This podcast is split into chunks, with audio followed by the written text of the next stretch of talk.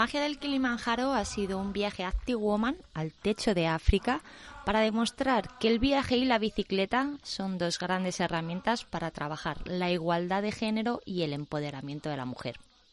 Por un lado, el reto deportivo, un grupo de mujeres amantes de la aventura sobre ruedas hemos sido acompañadas por un equipo de tanzanas a la cima del Kilimanjaro, que con sus 5.895 metros forma parte del selecto grupo de las siete cumbres. La magia del Kilimanjaro también ha sido un reto solidario, donde hemos facilitado más de 100 bicicletas a las niñas de las aldeas circundantes al Kilimanjaro, para que puedan recorrer los kilómetros que les separan de la escuela de forma segura, rápida y saludable.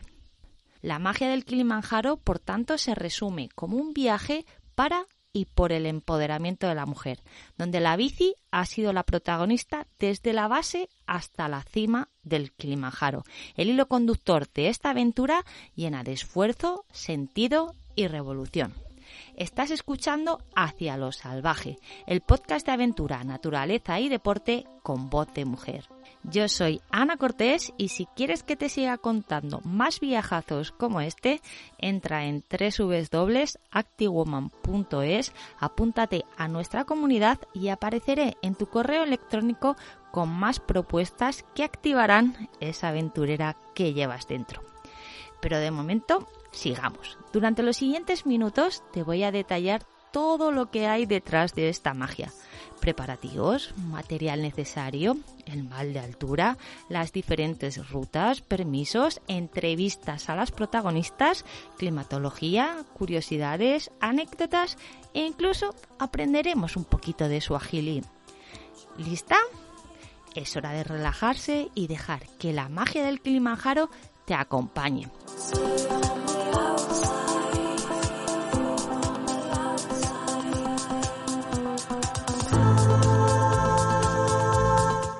Sábado 15 de enero a las 10.33 y ya estoy lista para ir al aeropuerto después de dos años trabajando en el proyecto de la magia del Kilimanjaro parece que esto ya por fin se va a materializar.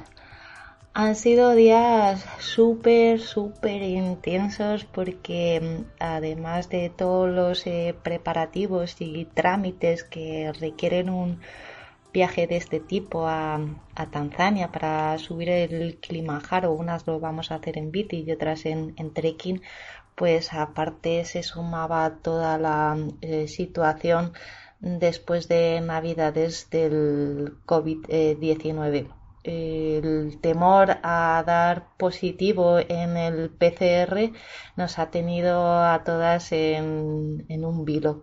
Hemos intentado mantenernos aisladas durante estos últimos días y finalmente parece que, lo hemos conseguido y, que el equipo al completo va a poder viajar a, Tanzania. Así que nada, eh, voy a eh, meter las últimas cositas a la mochila y me voy al aeropuerto de, Barajas a juntarme con, el resto del, equipo y, y volar, volar a Tanzania y hacer este sueño realidad.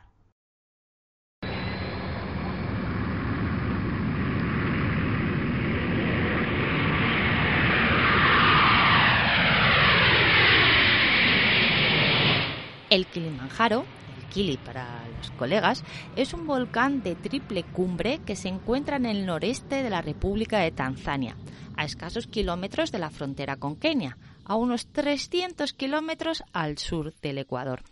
Sus 5.895 metros de altitud lo convierten en el techo de África, formando así parte del grupo de las siete cumbres más altas de todos los continentes y la cuarta montaña más alta del mundo detrás del Everest, el Aconcagua y el monte McKinley. Su gran tamaño y su ubicación en mitad de la sabana africana favorecen la existencia de diversos ecosistemas. En el Kili conviven glaciares, desiertos, paisajes alpinos, sabana y selva tropical. Y por ello, el Parque Nacional del Kilimanjaro ha sido declarado Patrimonio de la Humanidad por la UNESCO en 1987. Tiene tres cimas, llamada Kibo, Maguenzi y Sira, que son cráteres de origen volcánico. El Uru Peak, que pertenece al monte Kibo, es el punto más alto. Este monte es un cráter de unos 2 kilómetros de anchura con otro cráter más pequeño en su interior que aunque se considere un volcán dormido, aún hoy emite algunos humos.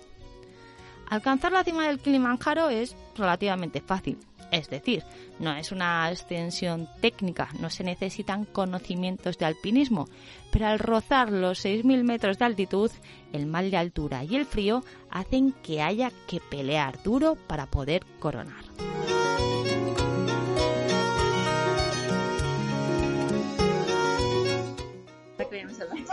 Sí, pues nada, ya hemos llegado a Arusa Bike Center.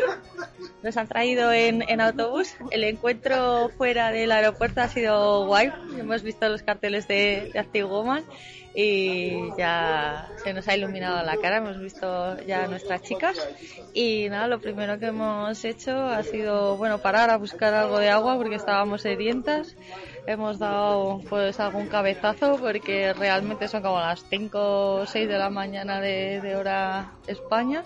Y nada, ya estamos aquí en Arusa Bike Center, justo acababan de, traer un tráiler, han bajado un montón de bicicletas y, y como si viene siendo habitual pues nada, nos han recibido con una sonrisa. Y ahora nos van a enseñar un poquito las, las instalaciones y creemos que estamos visualizando nuestras bicis al, fondo y no tienen, no tienen mala pinta. Así que nada, bastante calor, pero bueno, soportable.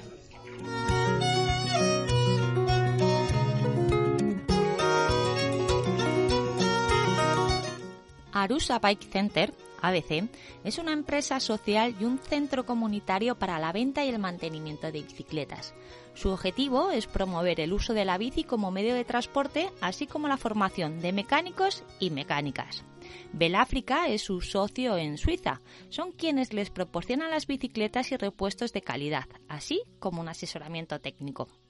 Durante nuestra visita pudimos comprobar que tienen una amplia selección de bicicletas de buena calidad para todos y todas, para pequeños y mayores. Bicicletas de mountain bike, de paseo y algunas perfectas para viajar sobre ruedas.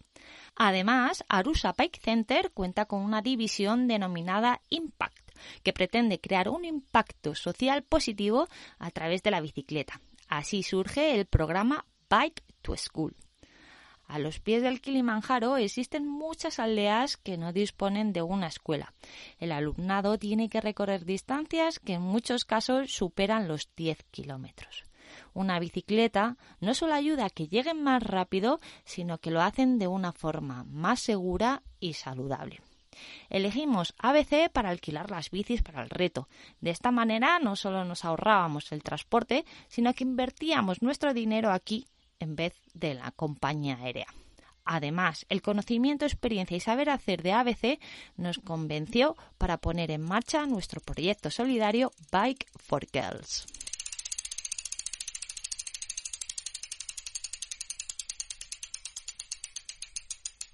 Yes.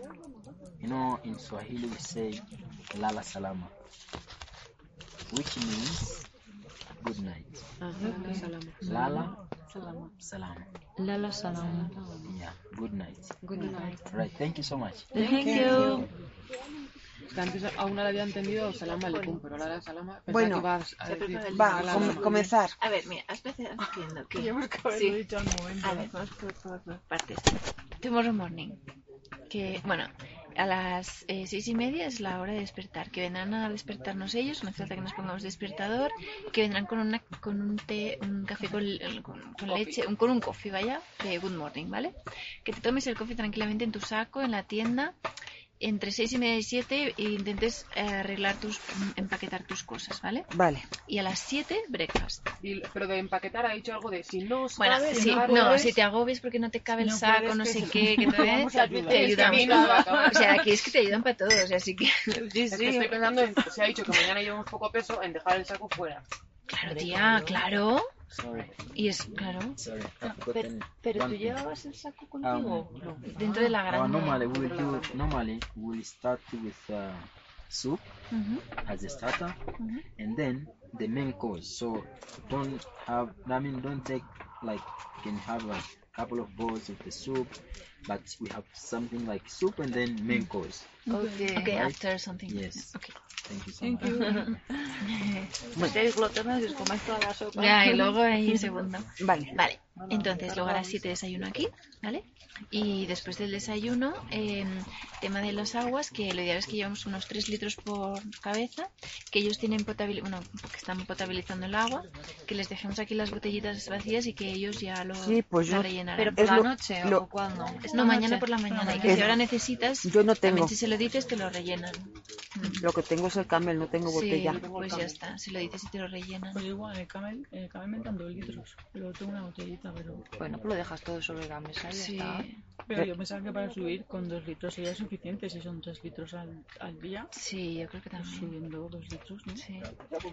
Yo, creo he traído dos Pero bueno, de dos si litros, acaso. pero pensaba llevar eso, uno y el bidón. Vale, ¿qué más ha dicho entonces? Vale, entonces... eh, Ah, esto. no.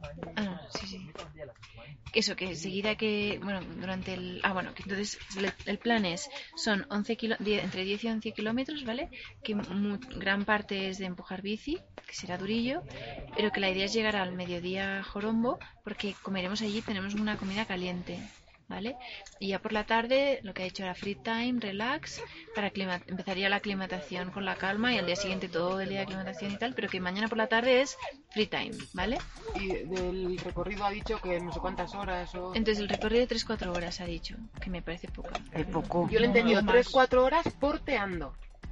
No, el recorrido era ha más. dicho que Ocho va a no, haber- no, Ha dicho va 10 más. o 11 o sí. No, 10 No, kilómetros. 10 Ah, 10 kilómetros.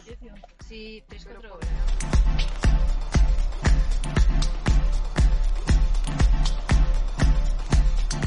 Un día típico era así. Nos levantaba Marian por la mañana con una taza de café o té calentita, nos desperezábamos y íbamos preparando las mochilas. La grande que llevaría el equipo de porteadores y porteadoras y la pequeña, la mochila de día, con la ropa, agua y comida que necesitábamos para pasar la jornada. El desayuno solía consistir en unos porridge de primero y luego una gran fuente donde podías elegir entre crepes, tortillas o tostadas. En la mesa nunca faltaban la Nutella, la mermelada, miel o mantequilla de cacahuete. Después venía Fasa, el doctor, y nos medía el oxígeno en sangre y las pulsaciones. Nos preguntaba por cómo nos sentíamos y juntos decidíamos si tomar algún ibuprofeno, paracetamol o similar para aliviar el dolor de cabeza o algún malestar. Una vez terminada la jornada, Marian nos dejaba un poquito de agua caliente para asearnos. Nos cambiábamos y nos poníamos ropa para mantenernos calientes. Las comidas y las cenas se basaban en un plato de sopa caliente con verduras y de segundo una fuente de carbohidrato, arroz, patata o pasta, acompañada de una carne o pescado con verduras. Una de nosotras era vegetariana y siempre tuvo una alternativa. De postre, fruta. Ekenei siempre se acercaba a la mesa con nosotras y con ella charlábamos de todo, de su vida, de la nuestra y por supuesto de lo que nos iba a deparar el día. Nos contaban cómo iba a ser la ruta, la previsión del tiempo y qué ropa, comida o cantidad de agua debíamos de llevar.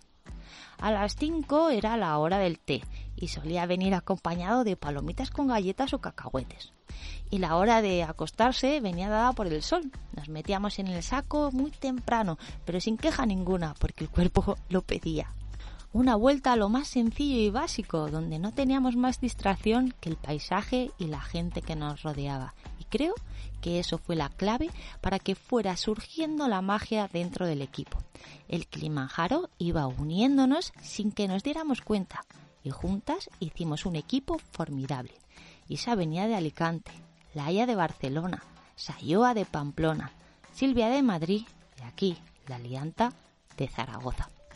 Un equipo, un sueño, un sueño, un equipo. Una de las frases que más nos repitieron. One team, one dream. And one team.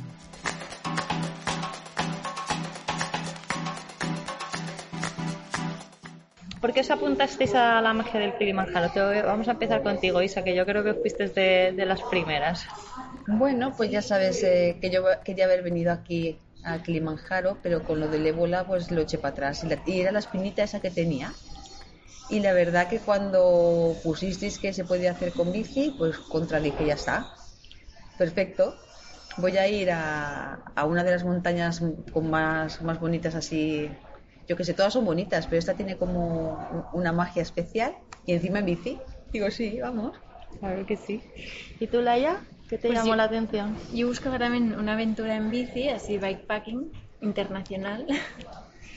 y vi que justo había esto en Tanzania y nada, hablé con Silvia. Primero le mandé un mail, me contestó y luego quedamos un día para hablar con- por teléfono. Y esto me, me llamaba mucho la- el hecho de, de irse lejos, así, la aventura, ¿no? Un país, África, en bici, mm, subir una montaña, todo era Algo diferente, ¿no? ¿Y tú, Silvia?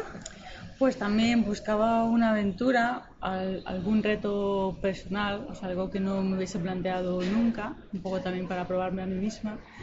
Y me gustó mucho vuestra idea porque era África, Tanzania, Kilimanjaro y sobre todo porque además combinaba una parte social, o sea, un proyecto solidario y un proyecto social, que era también ayudar a llevar bicis para las niñas tanzanas para que fueran a la escuela. Entonces era la combinación perfecta. Sí. Hombre, es, no, es- es un reto, ¿no? Pues que no siempre se ve, ¿no? Es algo diferente porque sí que el Kilimanjaro pues es una montaña que atrae a muchos eh, trekkers, ¿no? A muchas eh, personas que deciden hacerlo caminando, pero en bici pues prácticamente apenas teníamos eh, referencias. Y supongo, ¿no? Que esto también pues generaba un poco de, ¿no? De miedos, inseguridades, ¿no? que, que eso os pasaba ¿no? por, por la cabeza cuando dijisteis eh, que sí, venga, que vamos para, para adelante. Pero yo creo que no somos nunca conscientes hasta que realmente estamos en el ajo. Vamos a ver. Sí, sí, muy bonito, muy todo, pero cuando estábamos realmente en la pista, de- yo dije, esto, esto es el reto mayor que yo me he hecho en mi vida. Y eso que llevas unos cuantos. Sí, ¿me entiendes? O sea, que sí, que tú puedes pensar, o yo, por ejemplo, tenía en mi cabeza que, bueno, pero es que cuando estás allí dices, madre mía, ¿dónde estoy? ¿Dónde, qué, qué ¿Dónde me he metido?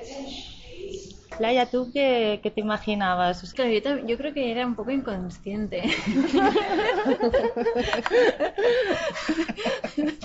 Al final dices, bueno, ya lo haré sea como sea, ¿no? Como es eso, te vas poniendo retos y sacas las fuerzas y vas tirando para adelante, pues piensas igual que harás lo mismo. Pues ves eso que dice Isa, que cuando estás ahí metido, pues bueno, no hay tu tía, ¿no? Pero que dices, madre mía, claro, es que, es que el Kilimanjaro, yo es que no me lo imaginaba así, la verdad. Pensaba que era algo como mucho más asequible Más ciclable, ¿verdad? más ciclable. Claro, como yo tampoco quise, es verdad que yo tampoco quise mirar vídeos, ni, ni ver, ni tener, para no hacer una imagen así ya, quería verlo por primera vez con mis ojos, ¿no? Y, y claro, fui un poco a tientas, la verdad. Claro, hasta el último momento sí que me dio el, el- último día por buscar algún vídeo en el YouTube. Porque ya me picaba tanto la curiosidad. Pero sí, era un poco ir a ciegas a ver qué me encontraba. ¿Y tú, Silvia, qué, qué- cuál era tu, tu gran preocupación? A ver, yo para ser sincera, es que ha pasado mucho tiempo desde que el proyecto comenzó. O sea, yo he tenido muchas dudas. O sea, a mí me ha surgido, sobre todo yo pensaba, a ver, pero ¿para qué vas a subir a una alta montaña que no es prácticamente ciclable? O sea, que digo, a ver, Silvia, digo, ¿por qué no haces el trekking? Y, pero luego, pues pensaba, a ver, recuerda el proyecto que hay detrás, el tema del uso de la bici, de promover el uso de la bici.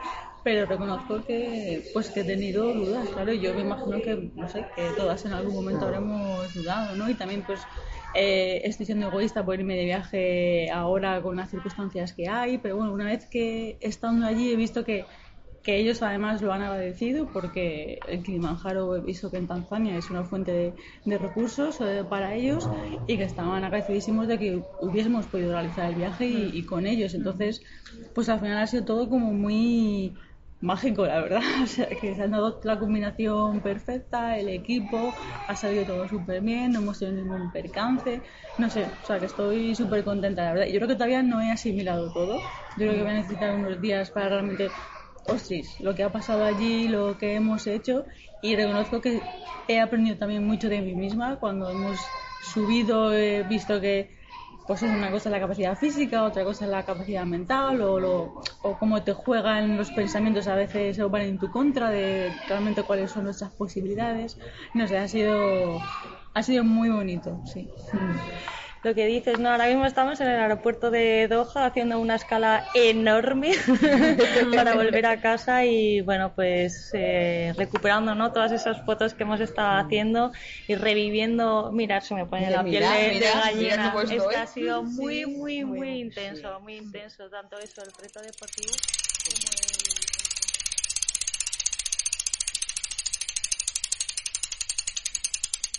Nada más bajar del avión fuimos a ABC a recoger nuestras bicis. Eran de diferentes marcas, algunas de doble suspensión, casi todas de 26. Algo pesadas, pero más que suficientes para llevar a cabo nuestro reto. Después nos dirigimos a Marangu Gate para llevar a cabo los trámites para el acceso al Parque Nacional del Kilimanjaro. Comimos algo y pudimos comprar algunas cositas de última hora como algún cubremochilas. De allí fuimos al comienzo de la ruta en bici, Gate. Hubo un momento en el que la carretera, o mejor dicho, la pista, estaba en obras con unos socavones enormes y unos obstáculos de todo tipo a nuestro paso. El conductor con mucha maña lo superó, pero aún así las bicis no se pudieron librar de golpes y rasguños y de tragarse la vegetación que encontraba a su paso. Dudamos mucho en llevarnos o no las bicis y creo que fue un acierto alquilarlas allí. Lo primero por aportar a la comunidad local, liberarnos del engorro del transporte en avión con una escala en medio que podría suponer el retraso en la entrega y también, por qué no decirlo, para no dañar las nuestras, porque tela al trajín que llevaron. En cuanto al mantenimiento diario, pues no te voy a engañar. Peter, nuestro guía de bici, se encargaba de todo. Las ponía a buen recaudo al terminar la ruta y al día siguiente les hacía los ajustes necesarios para que pudiéramos rodar, o mejor dicho, empujarlas sin problemas. Durante la ruta, además de Peter, nos acompañaba Ekenei y Fasa, que también hacía de paparazzi. De vez en cuando parábamos y aprendíamos sobre la fauna y flora que teníamos alrededor. Nos contaban leyendas de la zona o simplemente nos contestaban a las miles y miles de preguntas que teníamos. Aquí te dejo a Peter, cuando nos contó el significado de las tres montañas del Kilimanjaro. Shira, guerra, Mawenzi, que significa afilado, y Kibo, el más alto, que significa sorpresa, porque siempre está cubierto por nubes, y cuando se disipan aparece llamando mucho la atención, de tal manera que eh, dices, ¿qué? ¿What? y su punto más alto, Uhuru, que significa libertad.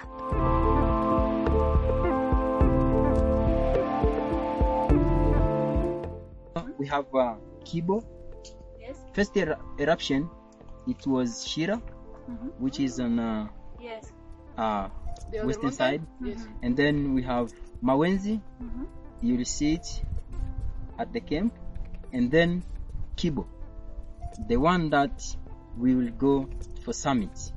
That is Kibo, and the Shira in Chagawed, it's like war.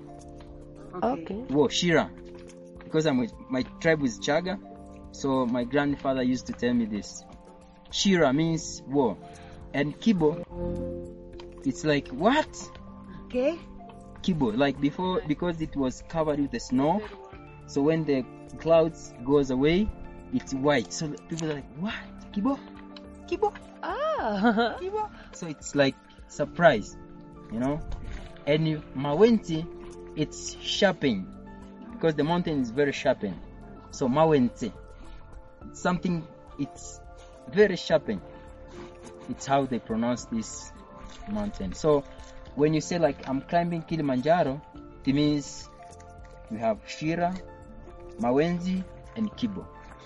But I'm climbing Kibo means that the one that's called Uhuru Peak, freedom. Yes, That's what we are doing. yes, is what we are doing. For these two mountains are baby ones, so let's do the big one because it's the last one to erupt.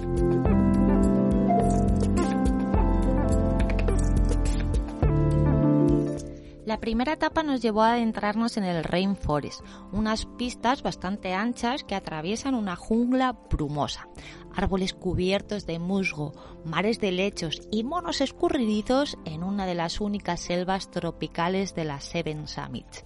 Y es que, a diferencia de muchas de las montañas más altas del mundo, con paisajes exclusivamente duros y rocosos, el Kilimanjaro está cubierto por kilómetros y kilómetros de tierra boscosa que se extienden hasta casi los 3.000 metros de altura, permaneciendo vibrante, cálida y húmeda durante todo el año.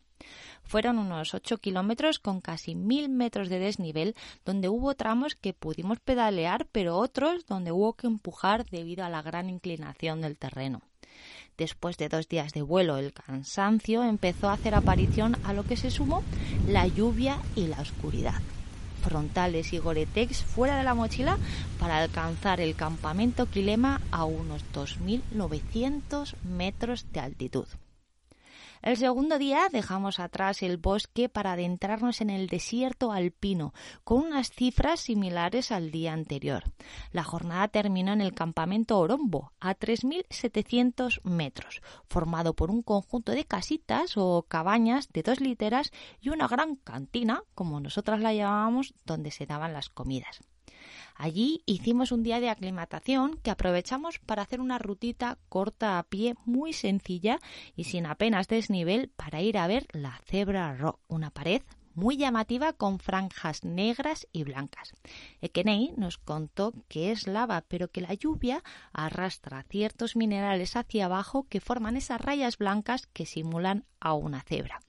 Y aquí, en mitad de la nada, bailaba la Macarena. Sí, la Macarena. Y es que Kenei tenía especial ilusión por ello. Y por supuesto, pues no le íbamos a decir que no. So my name is uh, Kenen Jao. I live in Moshi and I'm from Machame village and I work here Mountain Kilimanjaro and other mountains surrounding Tanzania. I work as a mountain guide.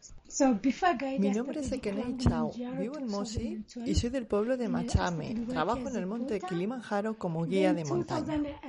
Empecé trabajando como porteadora en el Kilimanjaro en 2012. En 2018 fui a la universidad para estudiar y ser guía turística. He estudiado más cosas, como cuidados y atención al cliente, primeros auxilios, flora y fauna, y gracias a esa formación puedo ser hoy guía turística. En Tanzania, si no tienes una buena educación y formación, tienes que buscar un trabajo que te permita vivir y ser porteadora es una oportunidad. Aunque no sepas nada, puedes transportar y tener ingresos. Cuando yo empecé como porteadora, en mi aldea no había ninguna otra que trabajase en el Kilimanjaro. No había ninguna mujer escaladora. Al principio había mucha negatividad y preocupación porque decían que no iba a ser capaz y trabajar solo con hombres. Pero cuando comencé a tener un ingreso constante, pude comprarme un colchón porque en mi casa no teníamos colchón. Pude comprar ropa y cubrir mis necesidades básicas y las de mi madre. Así, la gente empezó a hacer lo mismo que yo por sus familias. Muchas les decían a sus madres que querían acompañarme para trabajar conmigo. Eso fue muy bueno para mí y ahora tengo 20 mujeres que trabajan conmigo. Cuando tengo un cliente, ellas me acompañan. Quiero promover una comunidad para animar a las mujeres a que hagan lo que ellas quieran, porque muchas mujeres si no tienen dinero, se ven obligadas a casarse o a prostituirse para tener dinero. Así que mi objetivo es juntar a muchas mujeres para poder ayudarlas. Hay algunas mujeres que quieren venir a la montaña, pero no tienen el equipo necesario. y otras no saben por dónde empezar en este trabajo. Así que yo muchas veces estoy con ellas y les explico cómo hacerlo y qué es lo que tienen que tener y qué necesitan. Como de momento no hay muchos viajes, no puedo llevármelas a todas.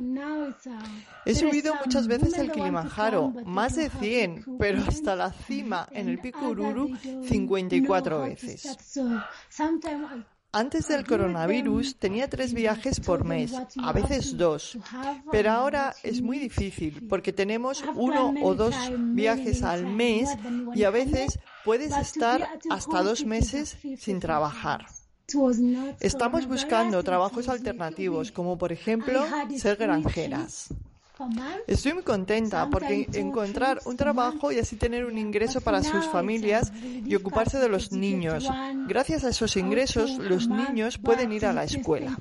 Me gustaría tener un equipo maravilloso y poder trabajar aquí, pero no solo en el Kilimanjaro. Las mujeres en Tanzania se las considera muy vagas por su situación social y me gustaría tener una empresa para ayudar a otras mujeres. Y ese es mi sueño.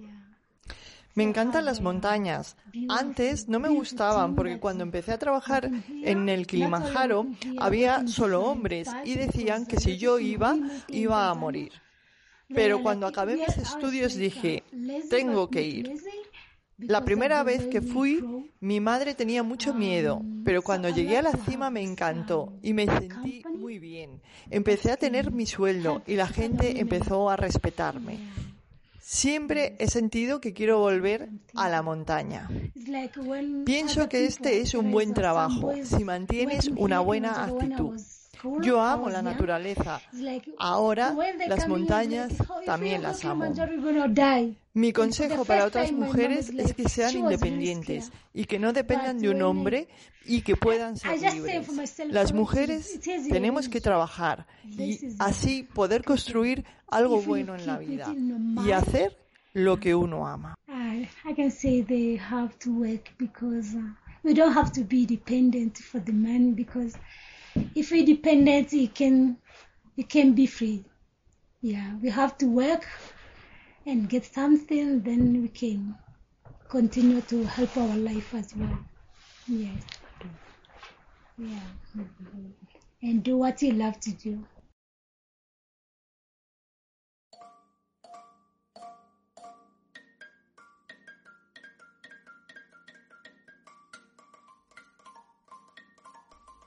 Hasta el campamento Orombo pueden subir 4x4, lo que hizo que nuestro equipo de apoyo lo aprovechara para subir material y reducir el número de personas a 13.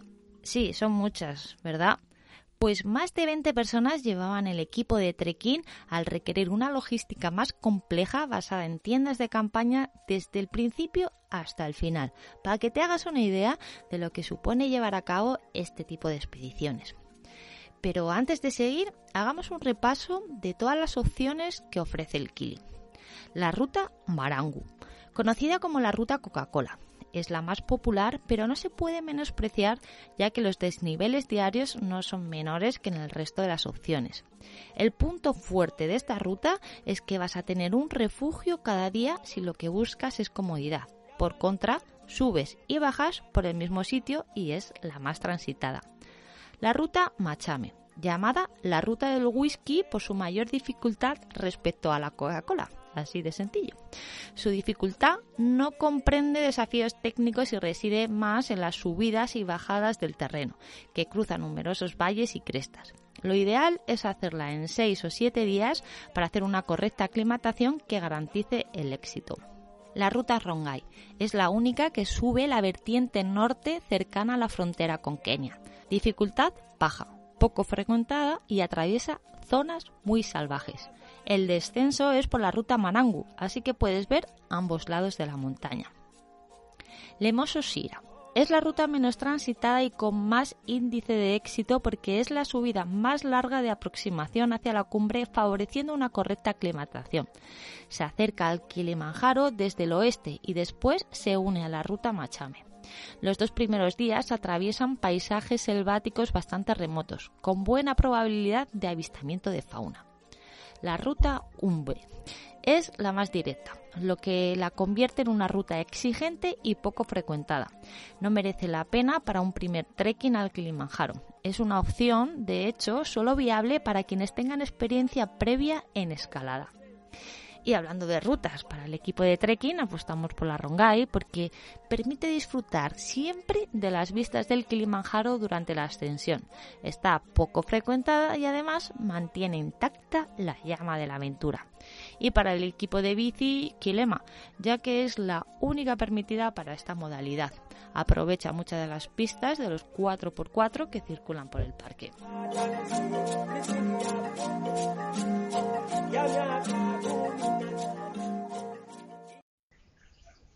Yes, uh, my name is uh, Peter Liamuya. I'm a Kilimanjaro guide, biking guide. Mi nombre es Peter, soy guía del Kilimanjaro, guía de bici. Soy un guía tanzano nacido en la región del Kili. Tengo nueve años de experiencia trabajando como guía. Estábamos tratando de obtener dinero para el orfanato y mi amigo me propuso ir a Malawi por un mes. Estando allí, me llamaron de la oficina porque sabían que yo montaba en bici para ofrecerme subir al Kili en bicicleta con un grupo de seis clientes. Estos clientes eran de edades avanzadas, 50 y 60. No conocían la ruta bien. La ruta Kilema solo se usa normalmente para rescates y ascensión en bici, así que acepté el trabajo. Durante la ascensión subimos muy lentamente y nos llevó cinco días. El desafío mayor fue poder anticipar el tipo de terreno que íbamos a encontrar en los próximos minutos para que el grupo estuviera preparado. Como era mi primera ascensión en bici, este viaje fue particularmente difícil.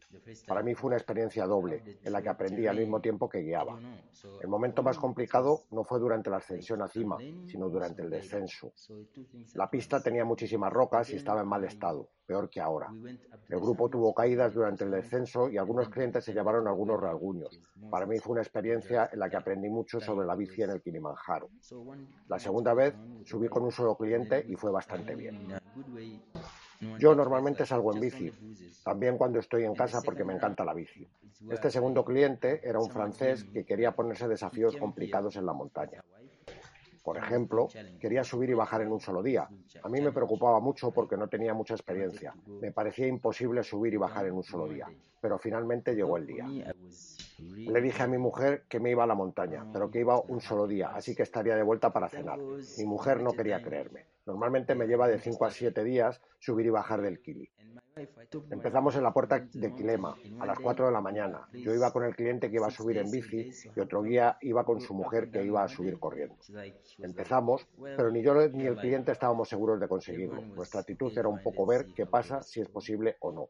Cuando por fin nos pusimos en marcha, yo tuve la sensación de que íbamos a poder hacerlo. El cliente me preguntaba si yo pensaba que iba a ser capaz y yo le aseguraba que sí, que podía hacerlo. Subimos hasta la cima en 11 horas 45 minutos. La parte más complicada fue subir el tramo desde Kibo hasta la cima porque se montó una tormenta eléctrica con rayos. A mí me dio un rayo, nos nevó y tuvimos una tormenta todo el rato. Fue un tiempo horrible, pero llegamos. Bajando fue el día más bonito que nunca he hecho en bici. Después de todo el esfuerzo, el momento de la bajada fue muy bonito. Bueno, yo no rompí el récord. Mi cliente me decía que yo había hecho el récord porque en algún momento yo le ayudé, pero bueno, mi trabajo es ayudar a las personas a cumplir sus desafíos. Ese es mi objetivo. Asante, Peter. Karibu sana. It was my pleasure being with Active Women. Actually, God bless you.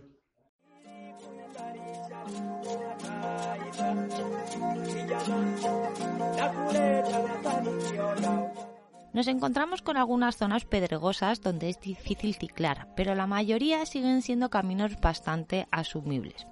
Ahora es la altitud la que nos frena, unida con un vientazo de la leche que añadió más resistencia al tema.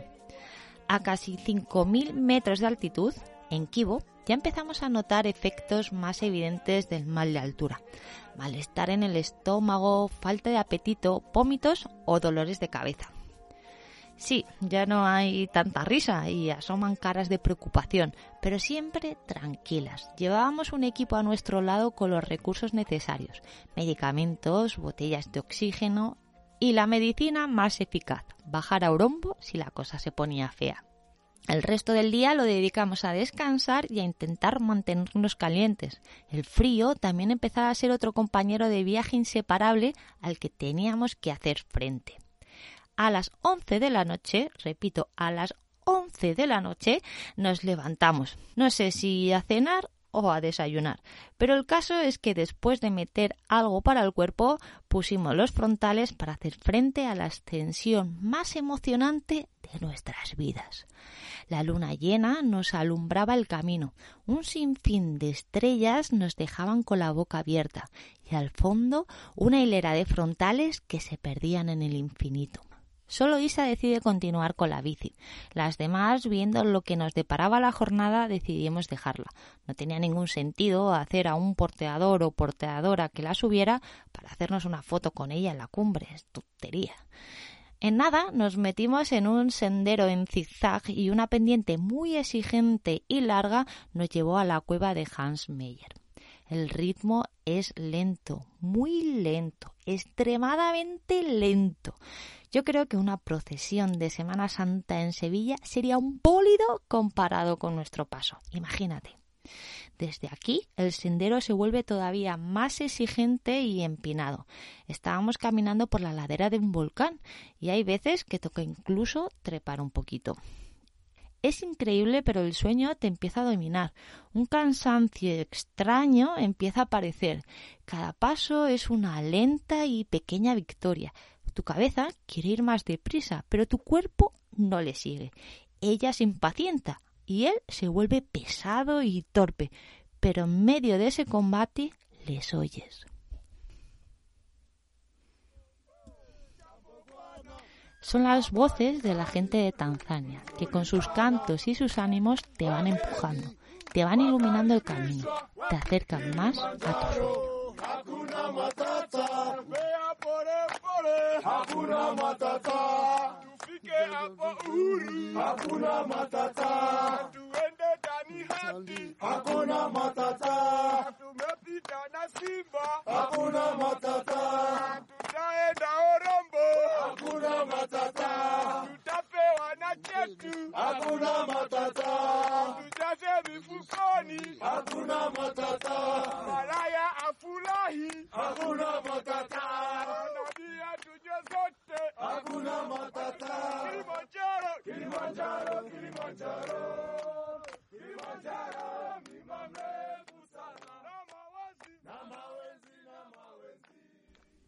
Respiro, me relajo y confío.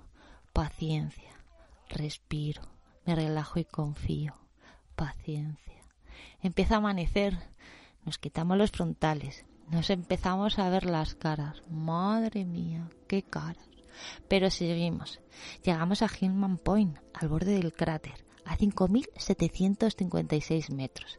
Y lo celebramos con el equipo de trekking con el que nos habíamos juntado en esa procesión otro gran aprendizaje, celebrar, celebrar, celebrar cada paso que damos en la vida. Y aquí Isa decide dejar la bici.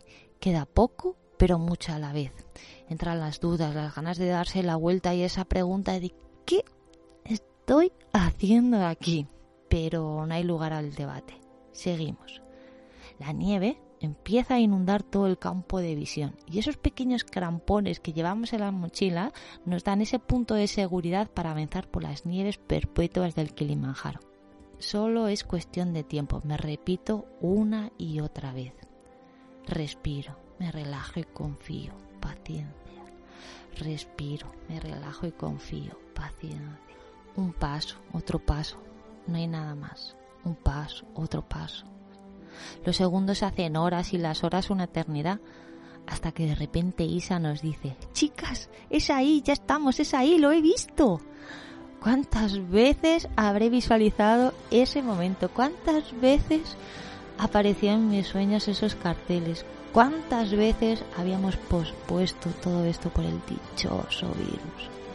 No pude, o mejor dicho, no quise no dejar de emocionarme Dejé que mi cuerpo expresara lo que le diera la gana, como le diera la gana, porque de eso se trata la vida, ¿no?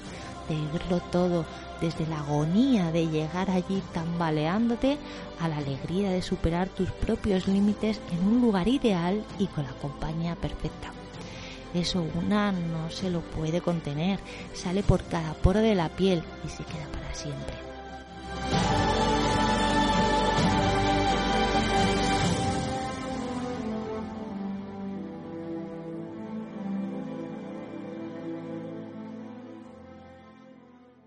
A mí lo que me ha gustado ha sido como cinco personas que apenas nos conocíamos, ¿no? Nos hemos eh, como conectado de una manera que hemos podido realizar un reto que nos ha llevado a estar en el agotamiento físico brutal y sin embargo el respeto que nos hemos tenido de estar ahí, de estar apoyándonos, de no mm, exigirnos nada y de apoyarnos y decir, venga, tú puedes. Pues cinco personas que, que somos de, de cada Sí. una de un sitio de España. Unirnos durante estos días. Sí, la verdad que ha fluido Sí, todo. sí. Sí, Mm. sí, sí, totalmente de acuerdo. ¿Y tú, Silvia? Sí, yo creo que también iría por ahí, destacaría eso, como el engranaje ¿no? que, que ha surgido, no solo entre nosotras, o el equipo de mujeres españolas de diferentes ciudades, todas diferentes, pero creo que con valores comunes, que ha también conseguido hacer un equipo eh, brutal eh, con el equipo local, digamos, de, de Mamá África y que nos hemos entendido a la perfección, que nos hemos eh, cuidado, que nos hemos respetado, que o sea, había como apreciación, no sé, ha sido como... Es que de verdad creo que ha sido mágico, porque nos hemos entendido muy bien. Y éramos eso, o sea, el- lo que solíamos decir muchos días de one, eh, one dream, one team, es exactamente lo que, lo que ha pasado. Incluso eso unido pues lo, igual al tema del proyecto social, de las niñas, su empoderamiento, a través también de la bicicleta, eh, o sea que creo que ha sido todo pues es un- como el, el cóctel perfecto.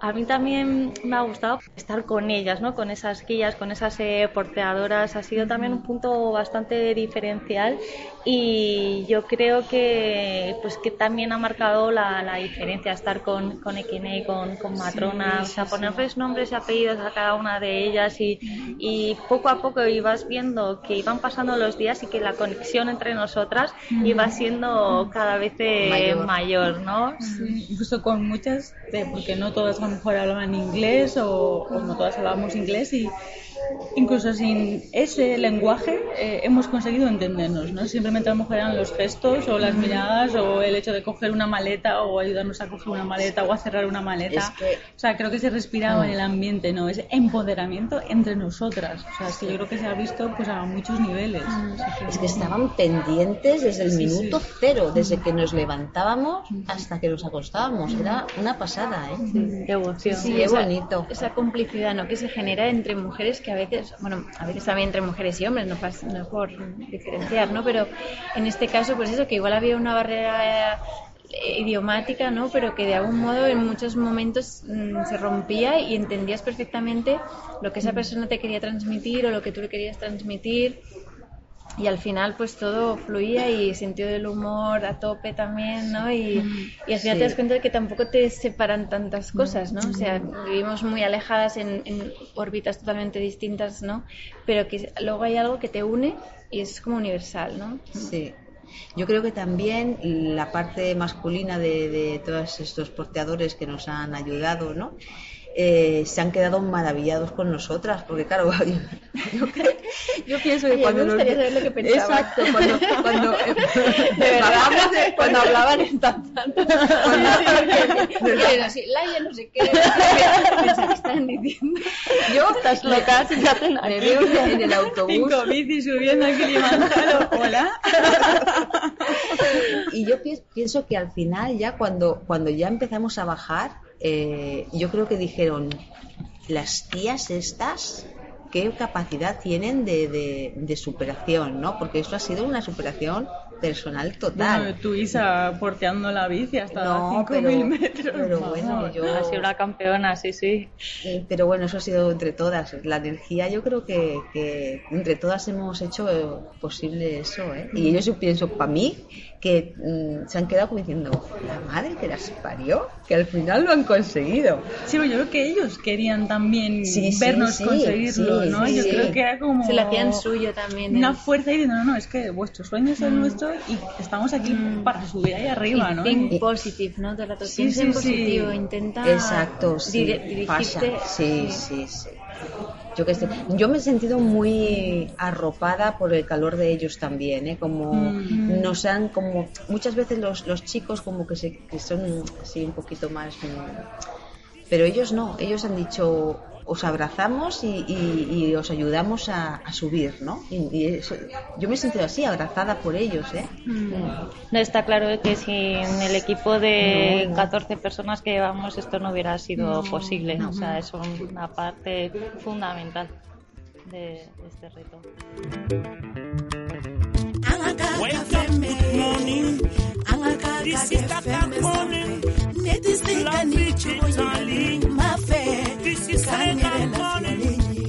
Wake up, good morning. This is the morning. Lovely Italy. This is the morning. Wake up, good morning. This is the morning. Yusuf Italy. This is Africa morning. Wake up, good morning. Las fotos de rigor con el cartel del Pico Uhuru a 5.895 metros y poco más. No divisamos nada de nada. El cielo estaba cubierto de nubes. Se supone que puedes divisar el Monte Meru, el glaciar y gran parte de Kenia. Yo lo único que recuerdo es ver un cachito de glaciar en la bajada y el cráter. Poco más.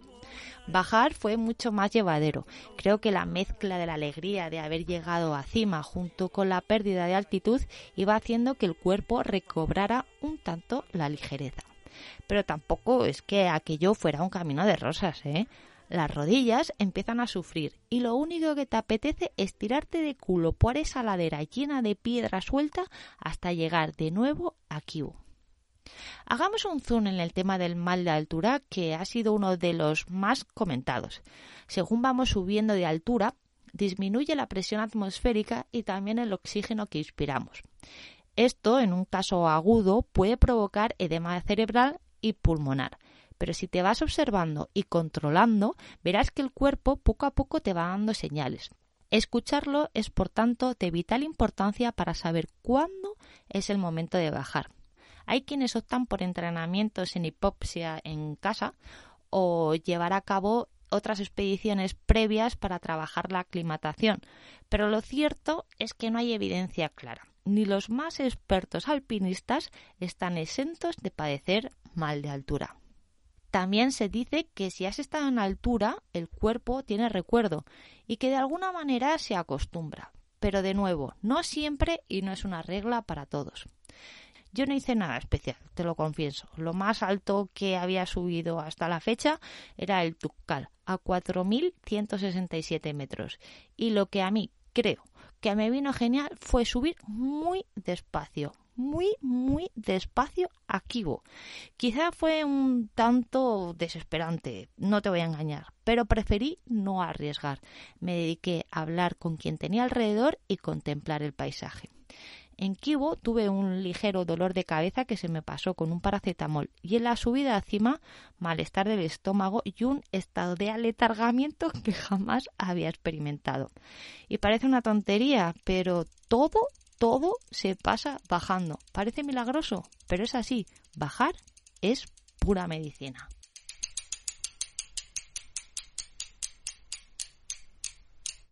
My name is Judith Mwakalinga.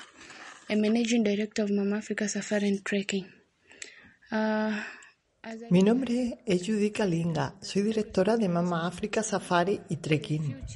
Estoy mirando hacia el futuro. Estoy entusiasmada con el progreso del turismo en Tanzania, la participación de las mujeres en el turismo y la colaboración de Mama África con otras empresas para empoderar a las mujeres. Como mujer tanzana, estoy comprometida a promover nuestro país como un destino para el turismo mundial. Estoy enfocada a conseguir que todos los viajeros tengan una excelente estancia con nosotros, mientras dejan un beneficio tangible para las mujeres y niñas. Las instalaciones en Tanzania siguen mejorando y gracias a ello somos capaces de ofrecer una mejor experiencia en África. La empresa comenzó en 2017 con el objetivo de, cambiar el turismo e incorporar mujeres en todas las actividades posibles. Empecé el proyecto cuando me di cuenta de la desigualdad entre hombres y mujeres en el sector del turismo y de que existía una gran oportunidad para empoderar a las mujeres a través de este sector. Hoy me enorgullece ofrecer Mama África como proveedor de servicios de trekking y safaris, incluyendo a mujeres locales como parte del personal.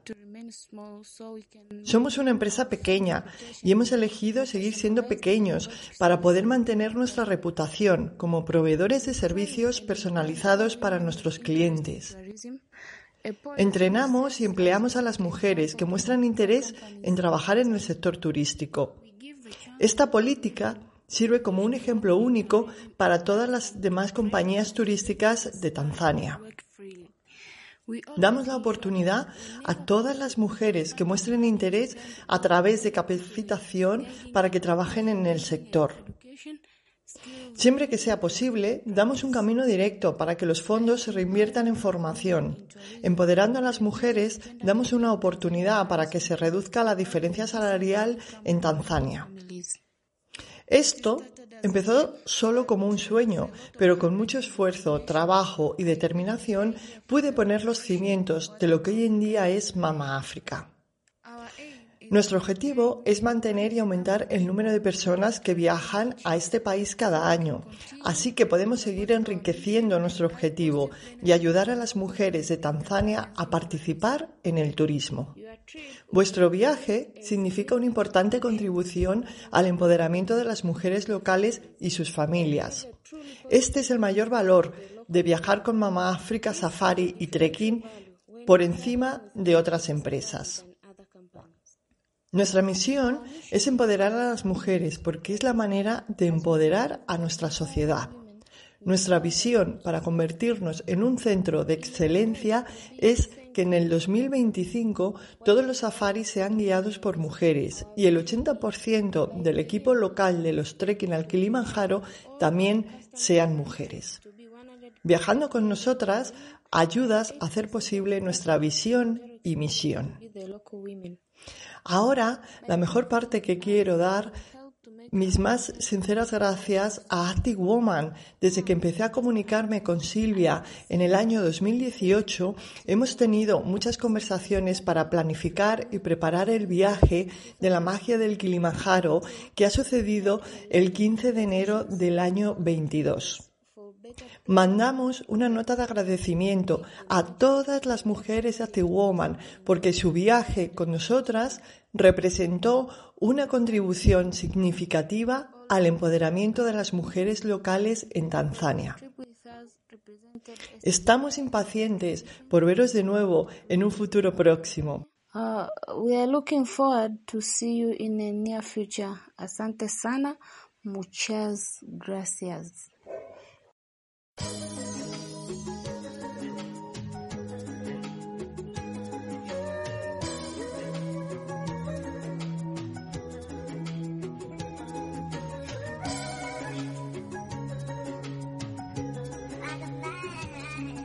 Through the pain, through the rain, through the gain, I salute you, Mama Africa. No tears, no more, just my mama. Through the pain,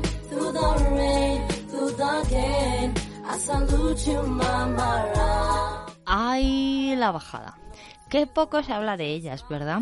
Siempre se pone el foco en las ascensiones, las cumbres, las cimas, como si todo terminara ahí arriba, ¿no? En nuestro caso fue muy chula, divertida e impactante.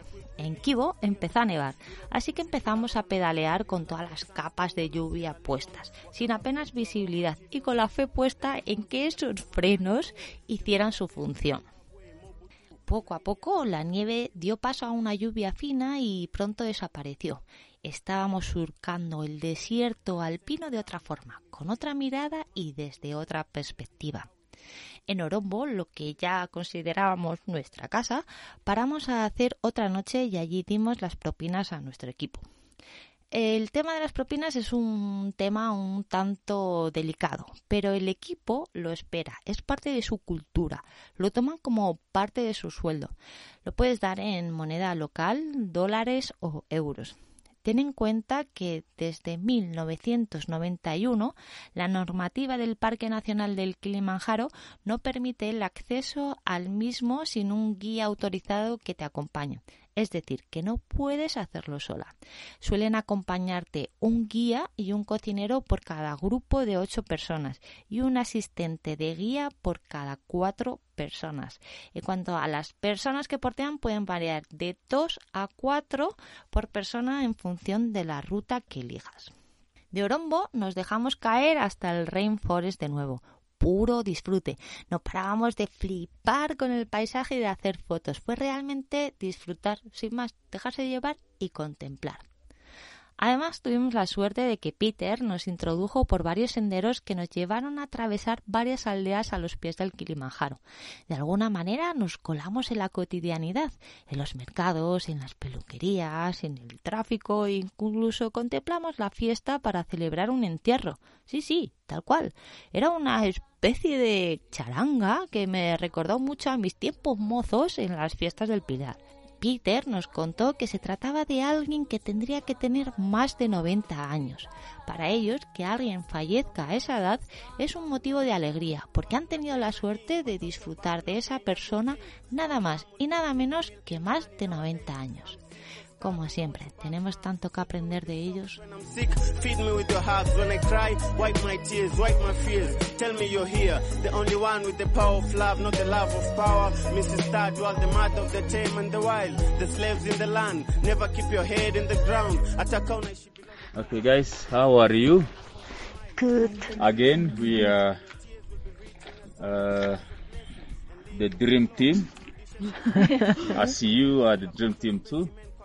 On behalf of Mama Africa, we are very happy to uh, accompany you on Kilimanjaro, the roof of Africa.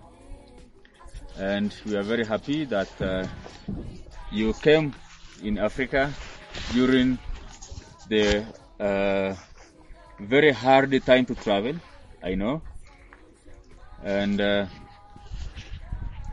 uh, actually, without you, we cannot come by ourselves. So, coming of you, it's opportunities to us, to any job, to any money for the families. So now we are uh, eight, um, 13 number of people because yesterday one go down with the tents. And hopefully every one of you uh, will conquer the roof of Africa, the Uhuru Peak. Uhuru Peak means the peak of freedom. So you are most welcome. My name is Faza.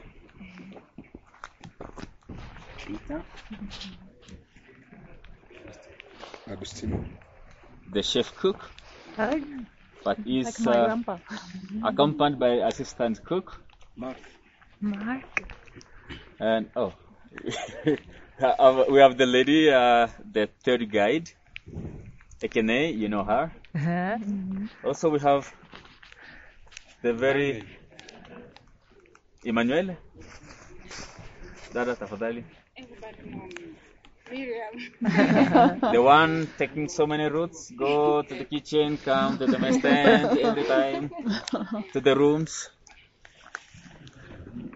Grace. Her name is Grace. Emmanuel. Second Emmanuel. Valens. Baraka.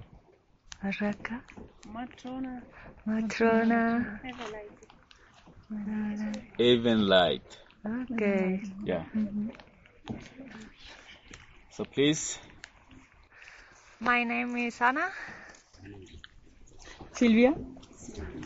Laia. Isabela. Lo que acabas de escuchar es la presentación de todas las personas que formaban parte de nuestro equipo, sus nombres y sus funciones. Sin este pedazo de compañía hubiera sido imposible alcanzar nuestro sueño, pero además no solo lo hicieron posible, sino que lo hicieron llenos de energía, vitalidad y con una sonrisa inmensa. Saben que son tiempos complicados por todo este rollo de la pandemia. Por eso valoraron mucho que finalmente hubiéramos ido, porque para ellos supone tener un trabajo y un salario para seguir adelante. Para nosotras fue complicado encontrar el momento. Por un lado, no queríamos suponer una amenaza sanitaria para toda esta gente, pero por otro lado, tampoco queríamos quedarnos en casa por miedo y no valorar lo que este viaje supone allí y aquí. Por eso decidimos que con todo el mundo vacunado en España y en Tanzania, con PCRs negativos y con una experiencia 100% al aire libre y en plena naturaleza, era nuestro momento. Y vaya que sí lo fue. Finalmente, los equipos locales estuvieron formados por cinco mujeres de un equipo de 13 personas en el caso de la bici y nueve mujeres de un equipo de 21 personas en el equipo de trekking. Así que todavía queda mucho por trabajar y pelear para conseguir ese objetivo de Mama África de llegar a tener un equipo basado en una participación de 100% de mujeres locales para todas las funciones. Aprovecho para decirte que para entrar en Tanzania a comienzos del 2022 no era obligatorio tener ninguna vacuna excepto la del COVID pero siempre recomendamos consultar con los centros de vacunación internacional autorizados para que te den un asesoramiento médico profesional. En cuanto al papeleo, pues pasaporte en vigor con una validez mínima de seis meses y un visado a tramitar unos días antes. Pero vamos, que si te apuntas con nosotras para julio, te lo haremos todo súper fácil. Te iremos contando poco a poco todo lo que te hace falta. Te daremos consejos sobre el material, las propinas, te gestionamos un seguro que incluye gastos de cancelación y cobertura sanitaria, incluso aunque des positivo por COVID-19, e incluso haremos una videoconferencia para que lo tengas todo muy atado antes de partir. Si quieres reservar ya tu plaza, entra en www.actiwoman.es, repito, actiwoman.es y escríbenos.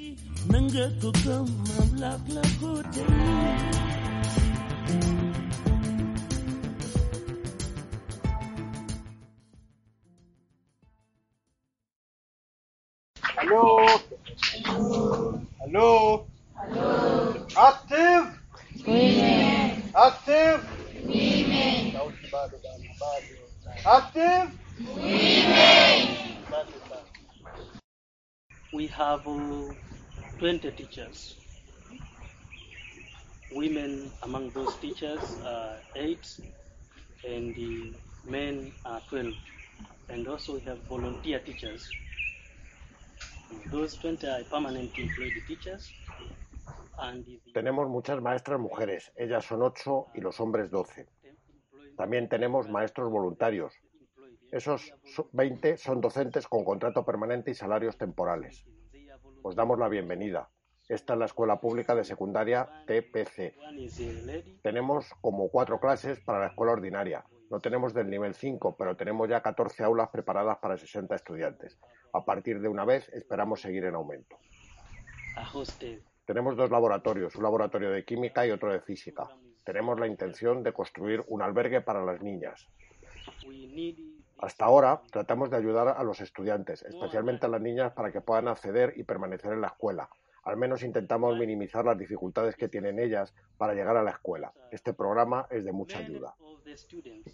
Necesitamos este programa mucho más de lo que vosotras podéis pensar. ¿Por qué? Solo puedo decir que muchos de los estudiantes, casi 99% de nuestros estudiantes vienen de lejos. Os podéis imaginar que están viajando alrededor de 17 millas o kilómetros, 10 kilómetros, 17 kilómetros, algunos incluso 30 kilómetros. Muy rápido y por supuesto esto preocupa a los maestros. Algunos estudiantes están saliendo de sus aldeas a las 3 de la madrugada para recorrer la distancia y así a diario. Cuando llegan en la mañana es demasiado tarde hasta el punto de que algunos alumnos se pierden las primeras clases de la mañana. Entonces, vuestra ayuda es muy importante para nuestra escuela y para los estudiantes. Es muy útil. Yeah.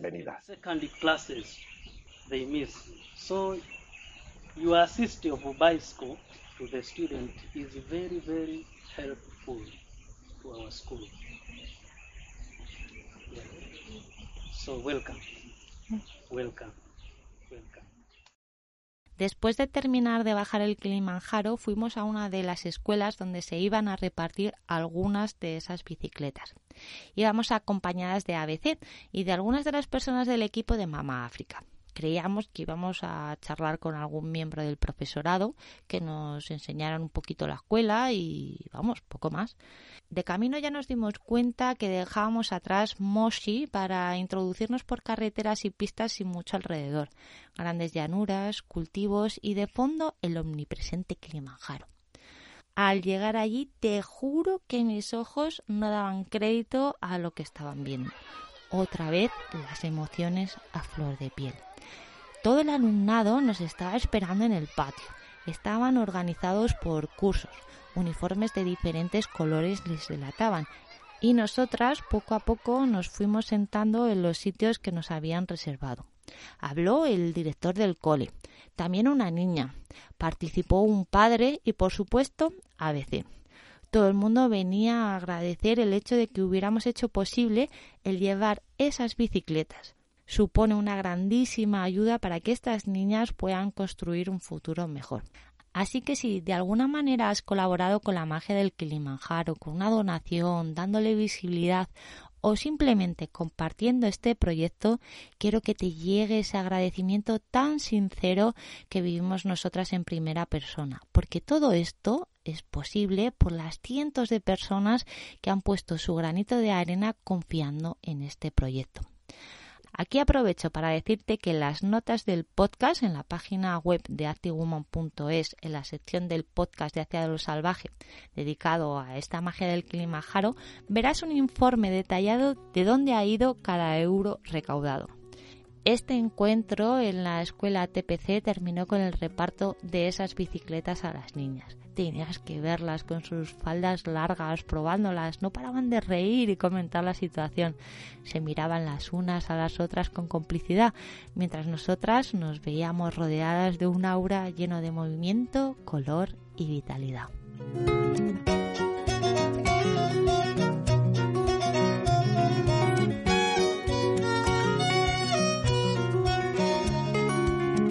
Ahora, ya de vuelta, una sigue interiorizando lo vivido.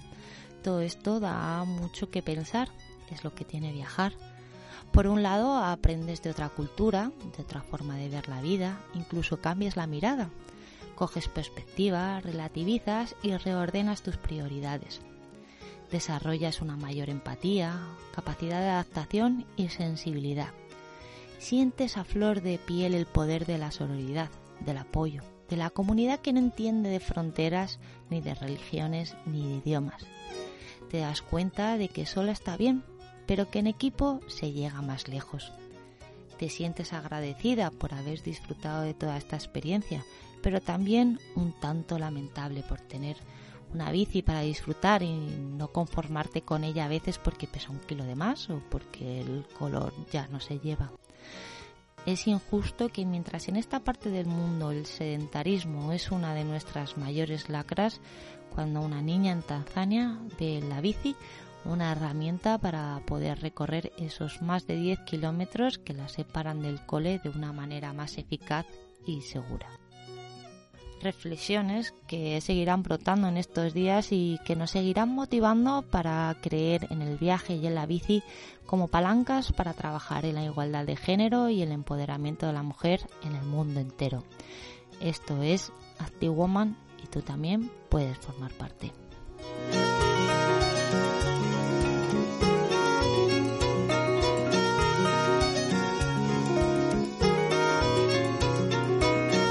¡Ey! Pero que esto no acaba aquí.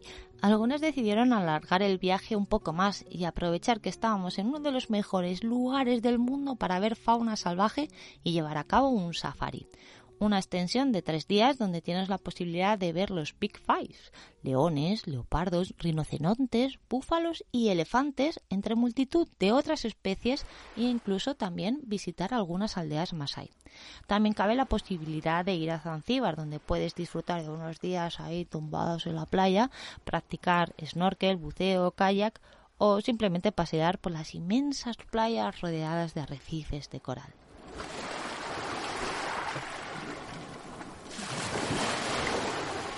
Hola, buenas Ana. Me preguntas por qué me apunté al safari. Pues si te soy sincera, Me apunté porque me daba muchísima pena viajar a un país lejano como Tanzania y, y no conocer más el país. Es decir, subir al Kilimanjaro ya era un reto importante, pero me daba la sensación de que, de que me iba a dejar de, de conocer las, las, las zonas del, del, entorno que son tan importantes y tan interesantes para conocer la cultura de un sitio y tener realmente la sensación de que, de que has estado en ese país, de que, de que has visto cómo, cómo se vive y las costumbres que tienen. El primer día nos llevaron al Parque Nacional de Tarangari, creo que lo estoy diciendo bien, donde el animal típico eran los elefantes y es el safari que conocemos tal y como aparece en la televisión, ¿no? de ir en el 4x4 por una explanada que tiene altibajos y que vas perdiendo y ganando visión a medida que te vas moviendo por el entorno. Y al día siguiente nos llevaron al que ya es más conocido, al Parque Natural del Norongoro, que es un cráter de 17 kilómetros de, de, largo y de ancho, con lo cual es inmenso, lo ves desde arriba, desde un mirador, y luego bajas a la esplanada. Este ya era más tipo Serengeti, aunque no hemos estado. Al ser más llano, sí que ve, eras capaz de ver todo el rato esos 17 kilómetros de fondo con, con la elevación de, del cráter a, a, los 360 grados. Y el último día ya de regreso nos paramos en el, en el lago Manawi, creo que se, que se llama. Ahí esperábamos ver muchas aves, pero el, el animal típico en ese parque eran los leones que se suben a los árboles y la verdad que no tuvimos la suerte de ver ningún león en ningún árbol, pero sí habíamos visto en Norongoro leones, incluso en, Tangari leopardos, que deben de ser muy difíciles de ver porque solo deben de haber en Serengeti, y sin embargo vimos, vimos una familia de tres muy cerca porque pasaron, iban caminando a la par de, del coche. Entonces la verdad que, fue impresionante. Y si recomendaría a, otro grupo el, realizar el safari?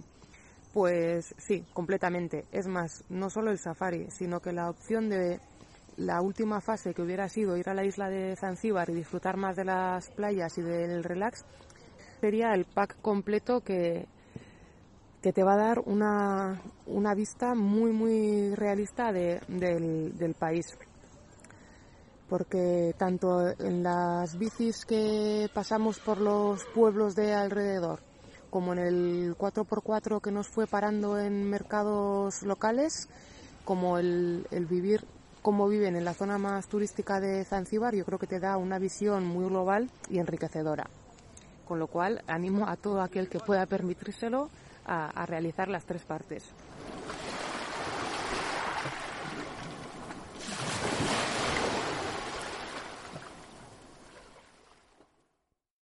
Qué material llevar y de qué puedo prescindir. ¿Recurrimos a material de montaña o mantenemos equipación pura de mountain bike? ¿Cuánto peso podemos gestionar al día? ¿Qué llevo para que no me falte de nada pero sin pasarme con los porsis? Todas estas preguntas surgen en el momento en que se te empieza a pasar por la cabeza esta locura. Y es que el éxito o fracaso de la ascensión dependerán en gran medida de ello. Preparar el equipaje para una ruta de varios días donde se atraviesan ecosistemas muy diferentes no es tarea fácil. Por eso en las notas del podcast también te dejaré un link que hicimos con un listado muy completo, así como algunas referencias concretas de prendas y material para que lo puedas consultar tanto si decides hacer el trekking como la ruta de bici. Es más, te diría que te sirve de base para cualquier travesía de montaña. Además, en este artículo te puedes descargar un PDF a modo de checklist que puede ayudarte a organizarte mejor. Yo soy una enamorada del minimalismo y todavía lo reduje más. Además, conseguí cubrir todas las necesidades del viaje sin necesidad de hacer ninguna compra extra. Ahí va mi lista. Dos camisetas térmicas de lana merino, una camiseta técnica de manga corta, un forro polar, una chaqueta de Primalove fina y otra de plumas también fina. Así conseguí tener la sensación de tener un plumas bien gordito, pero con la capacidad de jugar con las capas por si no hacía tanto frío. una chaqueta impermeable tipo Gore-Tex, ojo que cubra bien el casco de, de la bici, un pantalón de trekking de verano muy muy fino, un pantalón de montaña invernal bien bien bueno, un cubre pantalón impermeable porque en el rainforest seguro que llueve, una malla de lana merino que utilicé para dormir y el día de la cima como primera capa, un culote y un maillot, unas zapatillas que están a caballo entre el trail running y el senderismo. Las utilicé prácticamente todos los días, excepto el día de, cumbre, que utilicé unas botas eh, semirrígidas de, de alpinismo porque la verdad es que se me quedan los pies congelados y estas botas me dan mucha seguridad unos crampones de estos ligeros que hay de, hielo, no hace falta más porque la última parte no es nada empinada ni técnica, con lo cual estos crampones te dan ese punto de seguridad y creo que no se necesita nada más. Polainas o quetres, dos pares de calcetines de invierno, un par de calcetines más ligeros de, de verano y tres o cuatro mudas, ya está. Luego, Complementos, pues unos guantes finos de primera capa, otros más gordos de, de invierno, de, de, fibra con, con sobre todo para el día de cumbre, un gorro de lana, el casco para la bici, la braga para el cuello, gafas de sol que cubran bien la cara. Yo también eché unas de ventisca que me vinieron muy bien porque se me rompieron las que llevaba, así que encima llevaba esas, aunque no era necesario, pero bueno por si acaso no, no viene de más echarlas, una toalla de, de fibra pequeñita, un saco de dormir. Yo llevé el Murrat de, Trango, es Primalove, es confort 0 grados, límite menos 5 grados y extreme menos 22 grados. Tuve que dormir los días más fríos con, con la ropa térmica e incluso el forro polar pero con este saco que tenemos en, en Active Woman la verdad que, es suficiente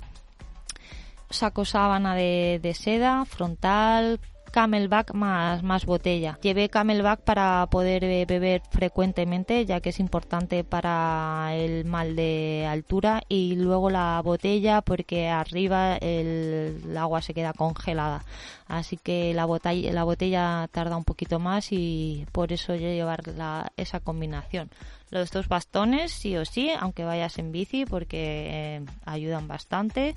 Una bolsa estanca para guardar la tecnología. Una única mochila flexible para llevar todo el equipaje. Yo la llevé de unos 60 litros y con cubre mochilas. Es la que le vas a dar al, porteador o a la porteadora una mochila de unos 30 litros también con cubre mochila para protegerla de la lluvia y es la que llevé en el día a día. La bici, pues bueno, casi mejor de, doble suspensión y cuanto más ligera, pues, pues mejor. Y también llevamos un churro de goma espuma para protegernos la espalda para el porteo de, la bici. Está también el Peak Reader, que lo de hecho lo llevo Sayoa y la verdad es que es un, es un gran invento. En cuanto a la bolsa de herramientas para, para la bici, la verdad es que como Peter estaba a nuestro lado, nosotras prácticamente no llevamos nada y lo dejamos todo en sus manos. Pero yo te diría que echarás cámaras de repuesto, una o dos, un kit de antipinchazos desmontables, una bomba para inflar, una multiherramientas, troncha cadenas y eslabón, bridas de plástico, que eso siempre viene bien, aceite para la cadena, llave, llave de radios ahí poniéndote un poco más exquisita y repuesto de la pata de, cambio. Lo dicho, en activewoman.es, en la pestaña de Hacia lo Salvaje, buscas el episodio dedicado a la magia del Kilimanjaro y ahí verás el apartado de notas con este artículo y el resto de cositas que te he ido contando.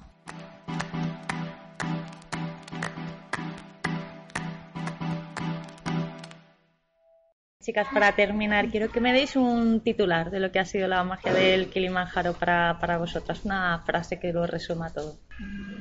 Bueno, a mí me viene a la cabeza, pues, eh, lo que tenemos todas en las camisetas que nos ha dado ABC de Tanzania, ¿no? Enhancing lives through bicycles. O sea, pues eso, el mejorar las vidas a través de, de la bicicleta, ¿no? Porque creo que la bicicleta ha sido un poco aquí el nexo de, de unión de diferentes cosas, ¿no? Totalmente de acuerdo. Esa. Hakuna Matata. Porque ellos lo decían mucho, Hakuna Matata. Y tenemos esa canción tan bonita, que nos ha es. encantado. Sí, sí. Sí. Que nos, nos la cantaban subiendo a cima, ¿eh? Todos Que es, que es Era de como una noche. danza, ¿no? Como una conga. Tan, Sí, sí, tan, qué tan. mágico fuera esa subida, ¿eh?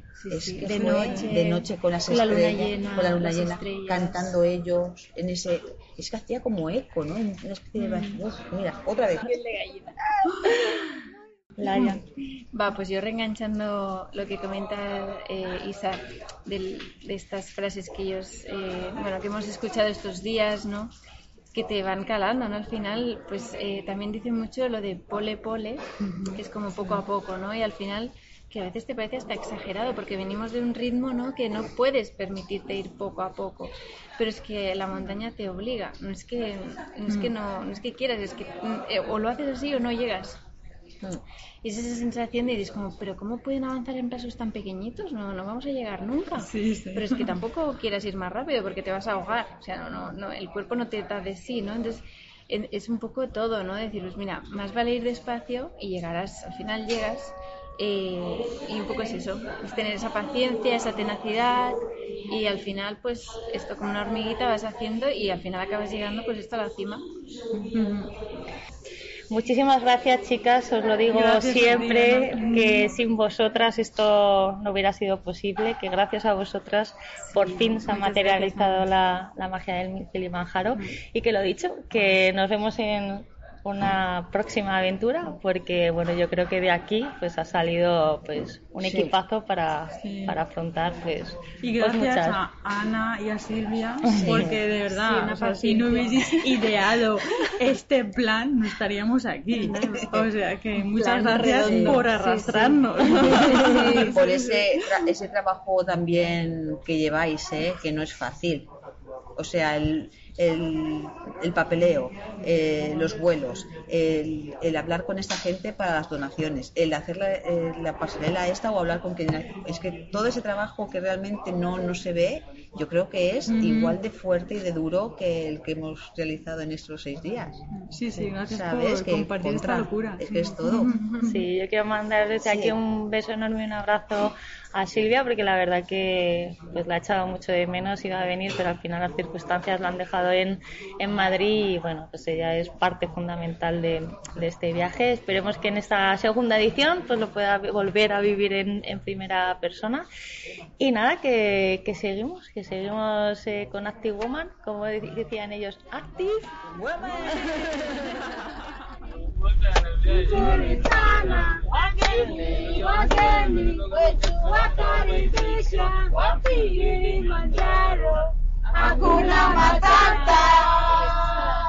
Y sí, no podíamos cerrar este episodio sin hablar de Silvia Masia. De hecho, es la voz de las traducciones de Kenei y Judith de Mama África. Ha pasado varias veces por el podcast de Hacia lo Salvaje y si te has interesado alguna vez en algún viaje o escapada Active Woman, seguro, seguro, seguro que la conoces. Es la creadora de Active y Bike Experience Tours. Es una gran experta en cooperación y desarrollo y su obsesión son los objetivos de desarrollo sostenible de la Agenda 2030. En Active Woman se encarga del diseño, la gestión y la logística de los viajes. Te ayuda a resolver todas tus dudas, asesorarte y orientarte para que vivas tu mejor experiencia por el mundo. También crea colaboraciones y alianzas con todas aquellas marcas y empresas que trabajan en pro de su comunidad local bajo el marco de la sostenibilidad y el empoderamiento de la mujer en cualquier parte del mundo. En 2018, Silvia hizo posible que Ruth Moll fuera la primera mujer europea en ascender a la cima del Kilimanjaro en Tanzania en bici, acompañada de Ruth Gómez, quien eligió la modalidad de trail running. Allí se dio cuenta no solo que cada vez somos más amantes de la aventura, la naturaleza y el deporte, sino que contratar a mujeres para llevar a cabo estos viajes es una herramienta de empoderamiento para que consigan una mayor autonomía e independencia. Allí surgió la magia, surgió Active Woman. Y por eso hemos vuelto y seguiremos volviendo a Tanzania y al Kilimanjaro porque es para nosotras un lugar único y muy especial. La próxima edición en julio. Así que si no quieres quedarte sin plaza, ya sabes, te esperamos en www.actiwoman.es.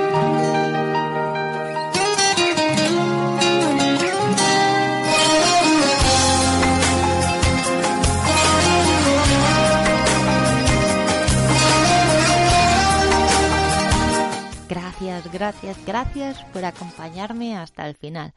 Espero que este podcast haya conectado con esa niña aventurera que llevas dentro, que te haya encendido la ilusión por cumplir un sueño, un reto, que regresen esas ganas de quitarte los tacones para mancharte de barro y caer rendida en el saco en mitad de la nada y gracias, gracias, millones de gracias a todas las personas, marcas y proyectos que han formado parte de esta locura durante estos dos años. Arcuden Almagro y Mujeres en Bici por llevar la magia al Moncayo, a Montañeras Adeván por el apoyo tan bestial de su comunidad a Carla de Suelta los Frenos por entrenar nuestra mente, a las chicas de Planeta Dots por hacer esos neceseres tan chulos, al Colegio Laredo de Redondela y al Colegio La Raza en Sevilla por llevar el proyecto Bike for Girls a sus centros y a su comunidad, a Nuria Blanco por llevar la magia a la Titan Desert, a Ruth Moll y también Miser por compartir su Kilimanjaro con nosotras, a Laura Celdrán, Eva Garrido, la mala biker, por sus consejos sobre cicloalpinismo a Miriam Marco y Marta Alejandre por su asesoramiento en montaña, a Lourdes de Requena por hablarnos del mal de altura desde el punto de vista médico, a cada una de las personas que han participado en la plataforma de crowdfunding solidario Cucumico, a cada una de las personas que han comprado la equipación tan molona de Active Woman en Faster, a Faster, a Paleobull por la gran cantidad y variedad de barritas llenas de energía que nos mandaron, a Ternúa y a Lorpen por la ayuda con el material más técnico, a Marca, a la revista Bike, a Ser Aventureros, al programa de Aragón en abierto, a la Casa de la Palabra, a Viajando Despacio, a Forajidos Alicante, a Sally Roca y a Deporte y Mujer por darnos visibilidad, a José Luis por ese logo y su paciencia infinita, a Trequiña Aventura por estar siempre ahí y por supuesto a Rusa Bike Center, a Mama África y a esos dos pedazos de equipo de trekking y bici que hicieron todo esto posible. Ah, y una mención especial a mi madre, a quien le dedico este viaje y este reto porque no solo está haciendo un esfuerzo enorme en intentar entender por qué hago todo esto, sino porque ha sido la mejor embajadora de este proyecto. No creo que se le haya escapado ni una sola persona a su alcance para contarle qué es la magia del Kilimanjaro. Y nada más, ya sí que sí, me despido. Nos escuchamos pronto, pero hasta entonces espero que sigas tu camino hacia lo salvaje.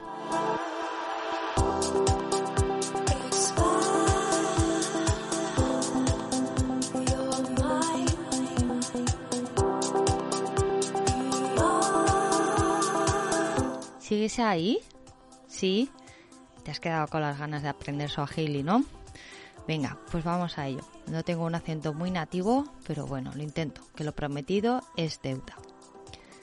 Jambo, hola. Mambo, sería ¿qué tal estás? Poa, bien, sería para contestar a Mambo. También puedes decir Musurisana, que significa muy bien. Asante sana, muchas gracias. Karibu, que significa bienvenido, bienvenida o de nada. Kaweri, que significa adiós. Pole pole, muy repetido durante la ascensión, que significa despacio. Y mi palabra favorita, dada, que significa hermana. Por lo tanto, esa canción que has estado escuchando varias veces vendría a decir algo así como Jambu Wana, Avarikani, Musurisana. Eso significaría como hola, ¿qué tal estás? Yo estoy bien. Wageni, Wakarisiwa, Kilimanjaro, Hakuna Matata. Todos los visitantes son bienvenidos al Kilimanjaro. No hay preocupaciones, no hay problema. Ah, y no te he dicho antes, pero la segunda edición de la magia del Kilimanjaro es en julio. Pero si quieres hacerlo con tu pareja o tus colegas en otra fecha, no hay ningún tipo de problema. Hakuna Matata. Te pones en contacto con nosotras y lo vemos, porque puedes subir al Kili durante todos los meses del año.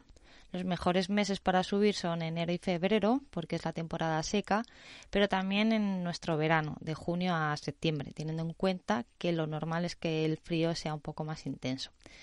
Y también te recuerdo que aunque Active Woman tenga un objetivo de empoderamiento de la mujer, eso no significa que no puedan viajar hombres con nosotras. No tiene sentido que la lucha por la igualdad sea excluyente. Así que nada, actívate, actívalas. Active. we may